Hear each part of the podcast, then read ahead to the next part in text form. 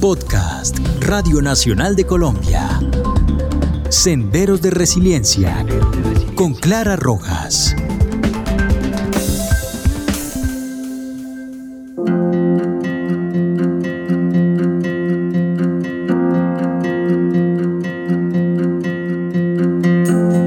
Hola, los saluda Clara Rojas y este es el podcast Senderos de Resiliencia en la Radio Nacional de Colombia y Spotify.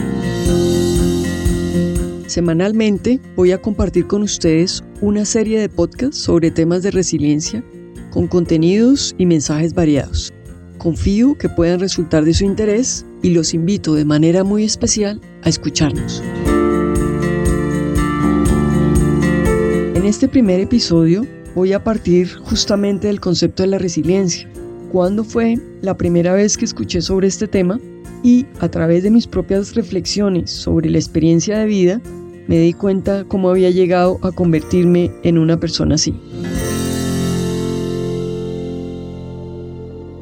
Como muchos de ustedes saben, yo estuve secuestrada en las selvas del sur de Colombia por casi seis años. Fui liberada en el año 2008. Mil gracias. Y, es, y sí, estamos volviendo a renacer. Viera la emoción cuando vimos los helicópteros.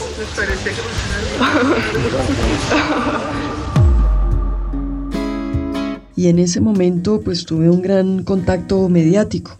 Muchos periodistas me hicieron entrevistas y uno de ellos en particular, o quizá un par de ellos, en algún momento me mencionaron que yo era una persona resiliente.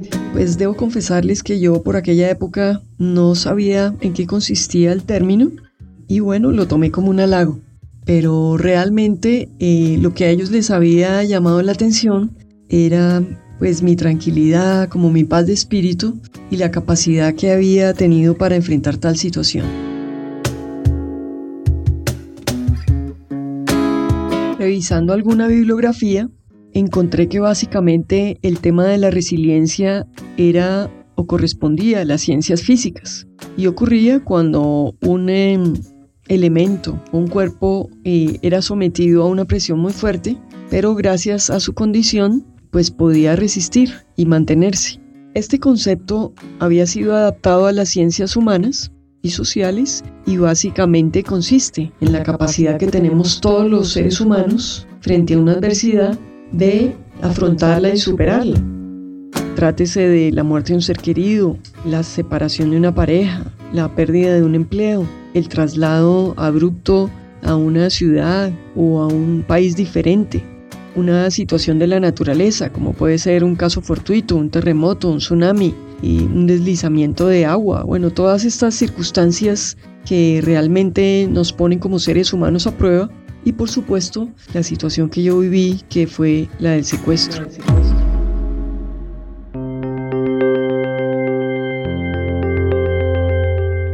Me ocurrió una cosa muy particular. Las personas me empezaron a, a decir, no, Clara, qué bueno que estás bien, sino porque estás bien. ¿Qué aprendiste? ¿Cómo es que lograste convertirte en una persona resiliente? Y a punta de todo este cuestionamiento, pues eh, me llevó a hacer una reflexión profunda, a sentarme en mi escritorio y a escribir y, y sacarlo como en blanco y negro. Y bueno, de todo eso pues surgió un libro que se llamó A prueba de fuego, superando momentos difíciles, resiliencia personal, que fue publicado por Editorial Norma en el año 2011 y presentado en la Feria del Libro en Bogotá. Como la reflexión a amigos y a todos los lectores es, en el fondo, cuál es la gran motivación, cuál es el Emanuel que está dentro de ustedes que los invita a, a levantarse diariamente.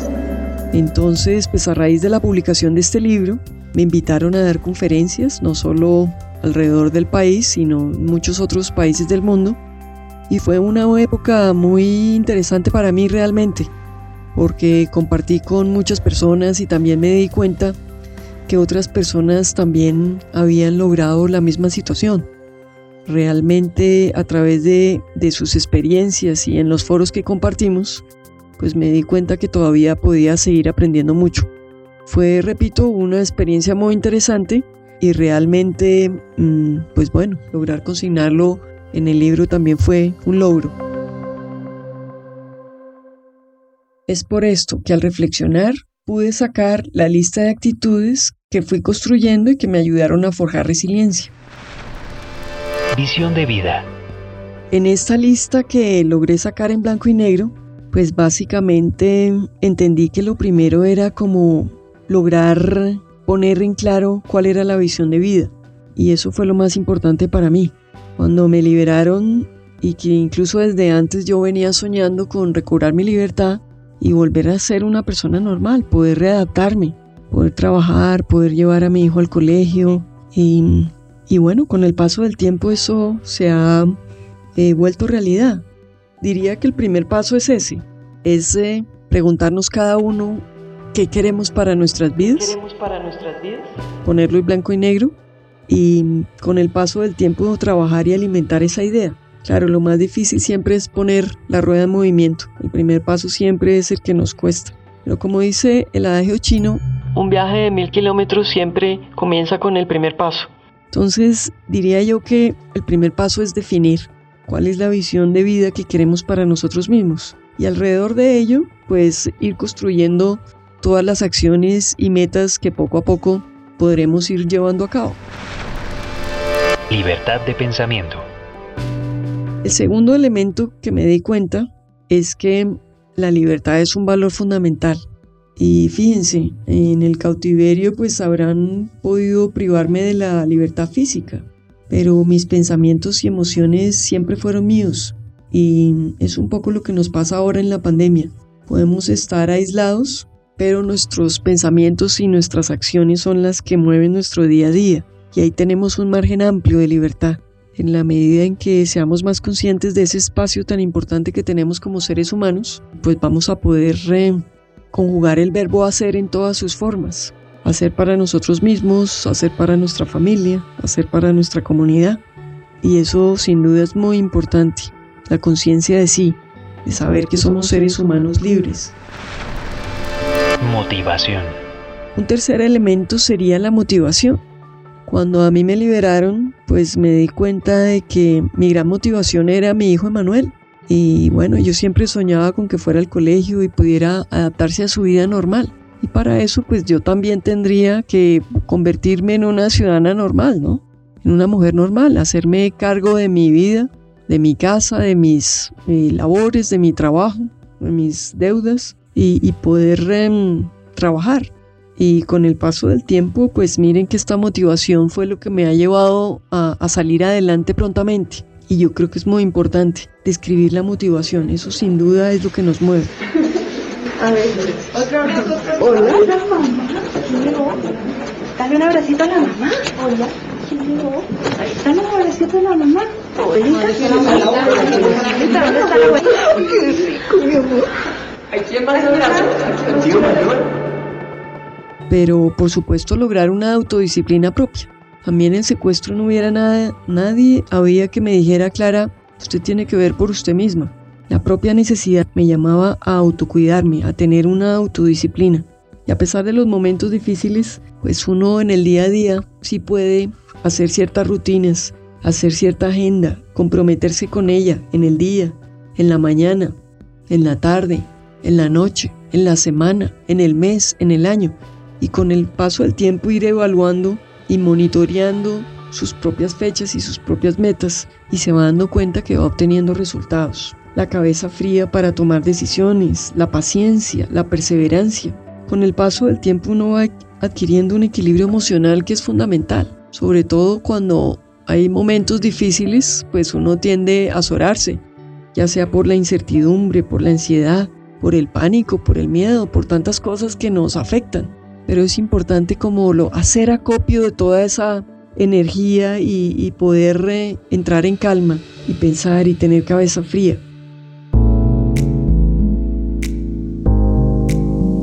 Creo que es muy importante igualmente pues tener fe y tener esperanza y amor y perdón y todos esos elementos nos llevan a construir unas mejores relaciones humanas, mantener nuestros grupos de apoyo, en nuestra familia, en nuestros amigos, en nuestra comunidad.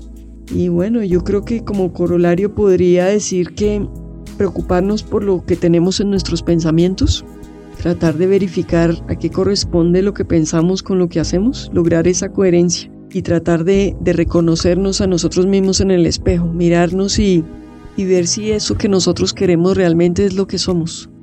Y bueno, pues poner todo en perspectiva. Yo siempre soñaba con recobrar mi libertad y efectivamente la recobré. Y ahora en estos momentos de aislamiento y de pandemia, también me doy en cuenta que, que son situaciones pasajeras y que en algún momento recobraremos más pronto que tarde la libertad que teníamos y la capacidad de movernos y, y de relacionarnos y de trabajar y de, y de cumplir nuestras metas.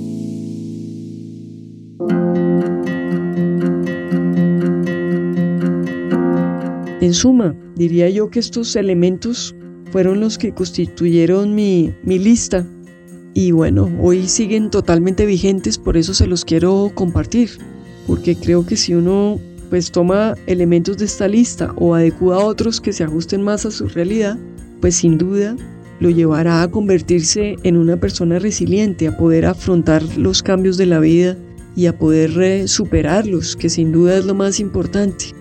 De manera que, pues yo no me quiero extender porque, como les anticipé, la idea es ir compartiendo con ustedes estas pildoritas en cada serie de podcast y profundizar en cada uno de los temas. De manera que los invitamos muy cordialmente a seguirnos escuchando en este podcast Senderos de Resiliencia.